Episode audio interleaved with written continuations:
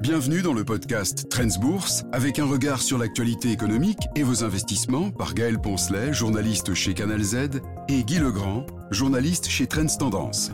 Ce podcast vous est présenté avec le précieux soutien de KeyTrade Bank, le leader incontesté du marché du trading en ligne en Belgique. Bonjour à tous et soyez le bienvenu dans ce podcast. Comme chaque semaine, nous revenons sur les actualités qui ont fait vibrer les marchés. Et quelle semaine, mon Dieu, Guy Legrand, bonjour. Bonjour Gaël, bonjour à tous. On va revenir dans un premier temps sur ce discours de Jérôme Powell jeudi passé. Autant dire qu'il a un peu mis fin à la fête, hein, Jérôme? Mais oui, c'est une surprise, il faut bien le dire, après le statu quo du 1er novembre. Euh, on voyait un petit peu partout des commentaires du style euh, la hausse des taux, c'est vraiment terminé, ce coup-là, c'est vraiment, on est vraiment, on a dépassé ce cap, enfin le pic des taux est, passé. Alors, quand euh, devant le FMI, il dit, oh, vous savez, non, non, il y a peut-être bien encore une hausse des taux qui est possible. C'était quand même une, une surprise. Pour dire les choses familièrement, tout le monde s'est dit, mais avec quoi, avec quoi il vient le bonhomme là? On croyait que c'était terminé, tout ça. On peut pas dire que ça ait semé la panique, hein. Euh, loin de là. C'est pas vraiment une douche froide, une douche quand même un peu trop tiède peut-être. Euh, quelques chiffres. L'indice américain, donc euh, Standard Poor's, le baromètre de Wall Street, suivant l'expression consacrée, a reculé de 0,8%. C'est pas un drame absolu. ça a quand même mis fin à huit séances de hausse, ce qui était la, la plus belle série quand même depuis deux ans. Quant au taux à 10 ans, il est remonté un petit peu, donc de 0,12%. C'est pas non plus la mer à boire, il faut bien le dire.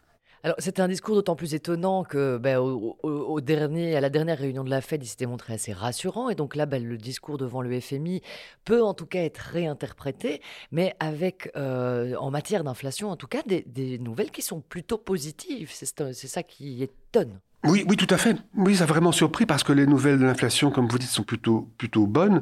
Les téléspectateurs savent que les prix baissent dans les supermarchés. C'est un sujet d'actualité euh, très prégnant ces derniers temps en Europe, prix alimentaires notamment. C'est l'Europe, mais il en va de même aux États-Unis, soit dit en passant. Euh, au niveau plus global, le prix du pétrole reflue ces dernières semaines. Il est brièvement passé, le Brent, qui fait la référence en la matière. Euh, le Brent est brièvement passé en dessous de 80 dollars le baril, alors que fin septembre, après des semaines, voire des mois de hausse, tout le monde se disait, ouh là là, il va peut-être franchir le cap des 100 dollars. C'est quand tout le monde est d'accord sur une hausse qu'une baisse se manifeste, et inversement, c'est bien connu. Donc les nouvelles sont effectivement fort rassurantes en matière d'inflation. Et j'ajouterais quand même, pour la, petite histoire qu'en plus on a assisté à une nouvelle petite déflation en Chine. Les prix ont reculé de 0,2% en octobre, sur un an bien entendu. On avait déjà connu un petit repli de 0,3% en juillet. Pour la petite histoire, c'est quand même amusant. À cause de quoi est-ce que les prix ont reculé à ce point-là? À cause de la chute du prix du porc. Il a chuté de 30%, ce qui est énorme. Et c'est, c'est pas un accident de parcours parce que euh, au tournant des années 2020 et 2021, on avait déjà assisté à une petite chute des prix de détail de la même euh, façon, et c'était déjà le prix du porc qui était en cause. Alors, c'est assez comique parce que quand on parle d'inflation au niveau européen, on fait référence à l'énergie, éventuellement au prix alimentaire. Euh, aux États-Unis, ces dernières années, quand on parlait d'inflation, c'était l'envol des prix des voitures d'occasion, l'envol des loyers, donc tout à fait autre chose. Et en Chine, quand on parle de déflation, c'est le prix du porc. Comme disait un célèbre animateur de télé, chacun son truc. Et donc si on en, revient quand même aux, nouvelles qui sont relativement positives, on peut se demander quel était l'objectif, qu'est-ce qu'il a voulu dire Jérôme Powell? Mais effectivement, on pourrait se demander un petit peu à quoi, à quoi ça correspond tout ça. On pourrait se dire, c'est une hypothèse, mais bon, ça me paraît euh, la, plus, la plus vraisemblable, c'est que les marchés avaient peut-être trop bien réagi à, son, à son statu quo et à son discours euh, rassurant du 1er novembre. C'est vrai que le taux américain à 10 ans qui avait euh, pointé à 5% était revenu à 4,6 en très peu de temps, et même en dessous de 4,6. Donc il s'est dit, bon, attention, attention, on, ne frise pas vraiment l'euphorie. Enfin, il faudrait quand même avertir les gens qu'on ne sait jamais que je serais peut-être obligé un jour de...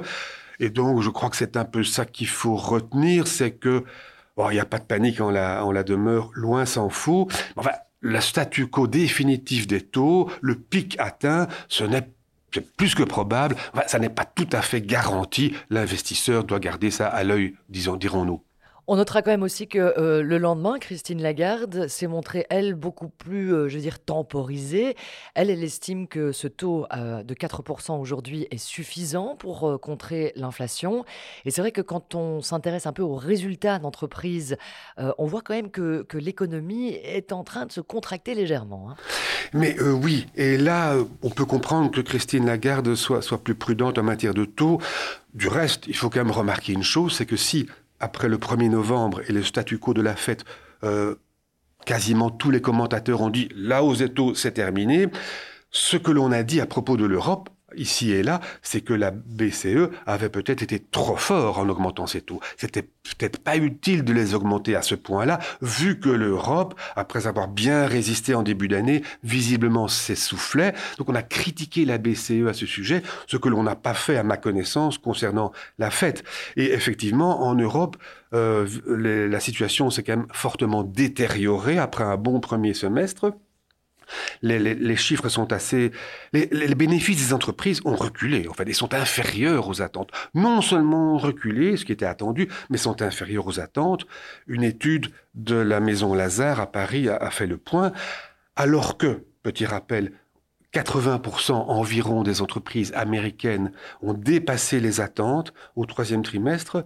D'après les, calculs de Lazare, deux tiers des entreprises européennes se situent en dessous des attentes 6% en dessous pour les bénéfices, et même, ce qui est peut-être un peu plus surprenant, 4% en dessous pour les chiffres d'affaires. Donc l'Europe commence à être sérieusement en panne, oui. Est-ce que ça veut dire que les analystes, les marchés ont été un peu trop optimistes? Mais oui, en fait, visiblement, euh, les marchés, les analystes peut-être aussi, n'ont pas réalisé que l'Europe avait fortement ralenti en été.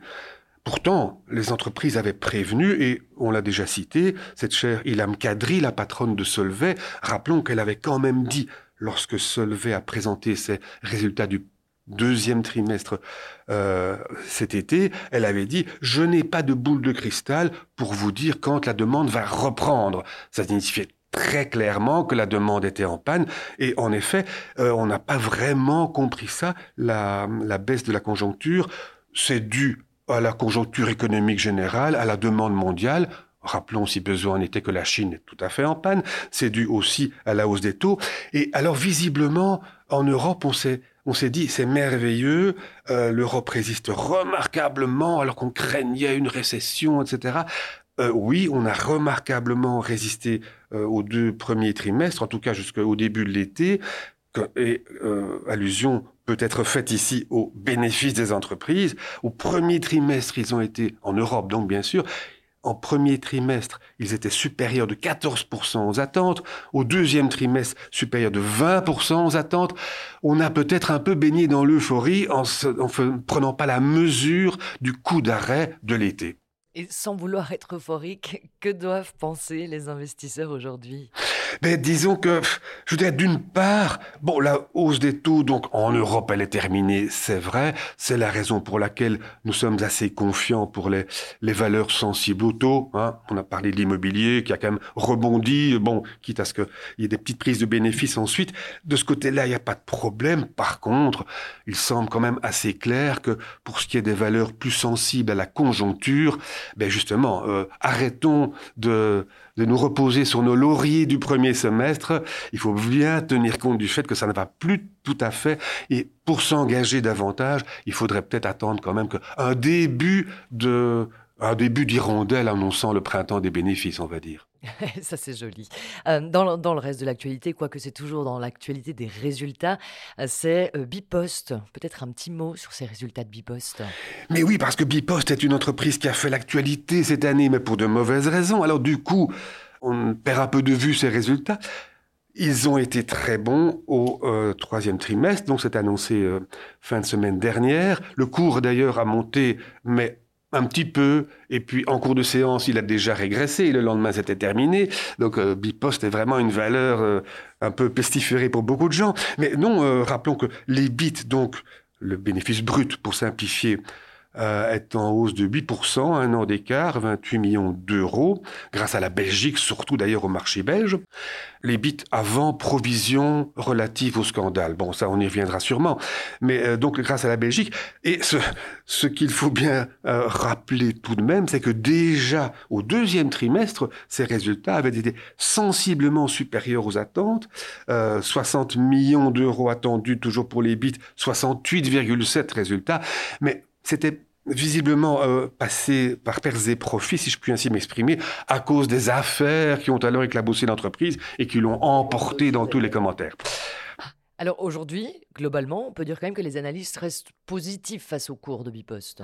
Mais oui, effectivement, ces scandales sont un peu euh, derrière nous. Il faut dire que les... Euh, les, commentaires, les analyses, les études qui ont été faites à ce propos, euh, oui, ce dernier, ce dernier, dernier jour même, sont assez rassurantes. Pour, euh, ces résultats, pour rappel, c'était quand même, pardon, ces scandales, c'était quand même pas triste. Hein, de, un tas de, de, de contrat public suspect. On a parlé des, des 100 000 euros par mois comptés à la justice au lieu de 100 000 euros par an. tout ça, c'était, c'était pas triste du tout.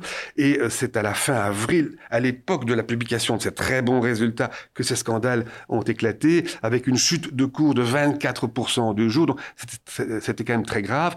Il faut quand même ajouter aussi qu'on attend des résultats en forte baisse cette année.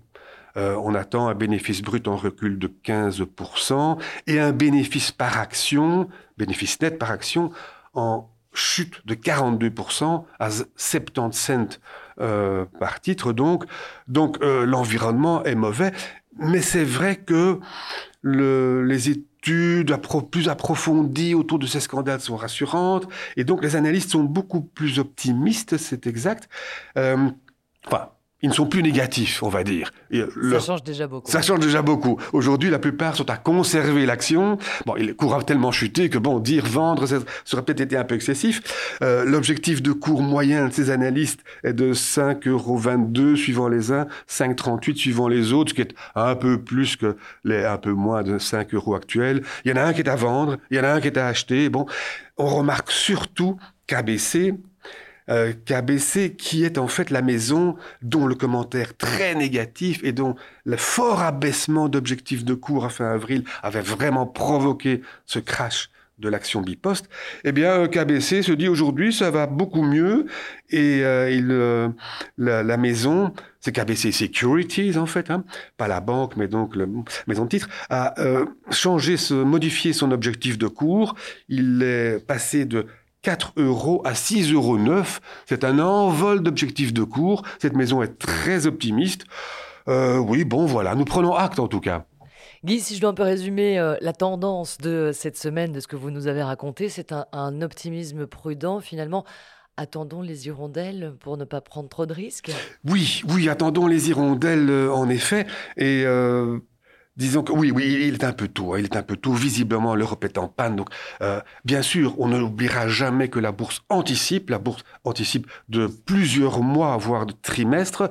Enfin, il faut quand même qu'on ait un peu l'impression qu'on arrive au bout du tunnel. Et alors, euh, un petit mot sur Bipost. Euh, Aujourd'hui, il est peut-être trop tard pour vendre. Est-ce qu'il est temps pour acheter? C'est une valeur très spéculative qui, qui, est très bon marché. Mais enfin bon, très bon marché ne signifie pas que c'est à acheter. Très cher ne signifie pas que ce n'est pas à acheter. Euh, bon, les amateurs de spéculation pourraient peut-être s'intéresser à Bipost. Par contre, les valeurs sensibles à la conjoncture, là, moi j'attendrai un petit peu quand même. C'est un peu hasardeux aujourd'hui. Merci beaucoup Guy pour ces conseils et on se retrouve avec beaucoup de plaisir la semaine prochaine. Avec grand plaisir. Au revoir. Nous écoutons maintenant l'intervention d'un expert en investissement de de Bank avec son analyse d'un aspect de la situation économique actuelle.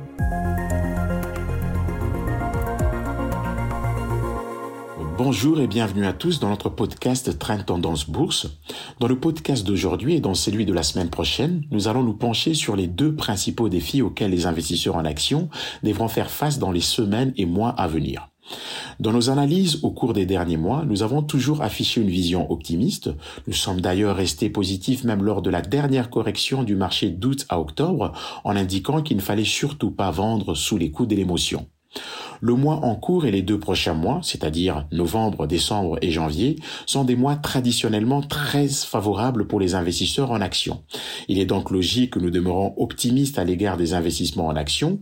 Toutefois, cela ne change rien au fait que nous restons très attentifs sur l'évolution des marchés. Le premier indicateur de tendance que nous allons examiner et qui nécessite beaucoup de prudence est la relation entre les marchés mondiaux et la masse monétaire, c'est-à-dire les injections ou les retraits des liquidités des banques centrales. Pour ce faire, nous allons nous pencher sur la relation entre les MSCI World, le principal indice pour les, les investissements en actions, et la croissance des bilans des banques centrales occidentales. Nous faisons ici allusion à la Banque centrale européenne, à la Banque centrale britannique et à la Réserve fédérale américaine. Comme vous le savez, depuis 2009, ces banques ont injecté d'énormes quantités de liquidités dans les systèmes monétaires et une partie de cet argent, bien naturellement, s'est retrouvée sur les marchés boursiers et nous pensons que cela explique dans une certaine mesure pourquoi nous avons assisté depuis 2009-2010 à une forte hausse sur les marchés des actions internationaux. Nous observons cependant depuis deux ans, deux années et demie, disons après euh, Corona, que euh, les banques centrales ont commencé petit à petit à réduire la masse monétaire. Cette réduction s'explique par le fait que les banques centrales achètent des moins en moins d'obligations et de ce fait injectent moins d'argent dans l'économie financière ou l'économie réelle. Et nous constatons également une forte corrélation durant les 10 voire les 15 précédentes années entre la performance de l'indice MSCI World en forte hausse et celle de l'économie réelle qui a également été très élevée.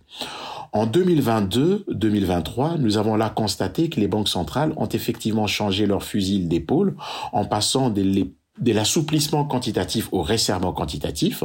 En d'autres termes, elles n'injectent plus de l'argent dans l'économie réelle, mais elles en retirent.